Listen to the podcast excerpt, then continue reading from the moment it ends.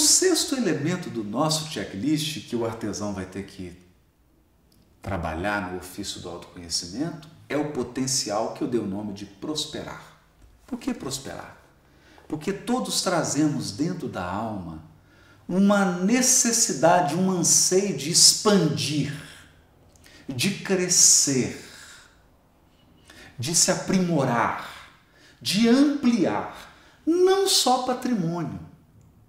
Nós não estamos falando apenas de patrimônio, mas de ampliar conhecimentos, de ampliar habilidades, de aperfeiçoar. Ou seja, todos temos um senso inato de esperança, de querer crescer, de querer progredir em todos os sentidos, em todos os níveis. Esse dom de progredir, de se expandir, de crescer, é esse elemento, prosperar. É claro, se esse elemento é expresso de uma maneira positiva, nós temos alguém que está em constante processo de aprimoramento. Ele está sempre se aperfeiçoando está sempre ampliando. Sua mente, suas ideias, sua saúde, suas relações, o seu amor, o seu afeto,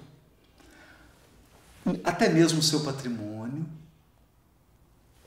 o alcance dos seus sonhos, por que não? Né? Então ele é alguém que consegue lidar com essa energia do crescimento.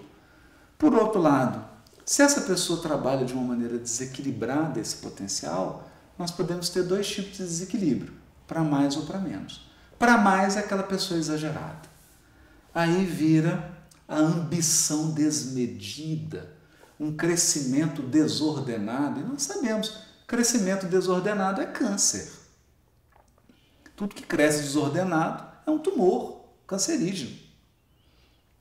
Então, um crescimento desproporcional, uma ambição desmedida, um crescer por crescer, um ampliar por ampliar, incluindo patrimônio e dinheiro, não é uma expressão equilibrada desse potencial. Por outro lado, alguém que não quer crescer, acomodado, que não se aprimora, não aprende, não se aperfeiçoa, não cresce, está sempre no mesmo lugar, é alguém que não está lidando bem com esse dom com esse potencial interior que ele possui. Então o artesão vai ter que ir lá e moldar, trabalhar nesse ofício do autoconhecimento. Esse é o sexto elemento do checklist, o elemento prosperar. Thank you.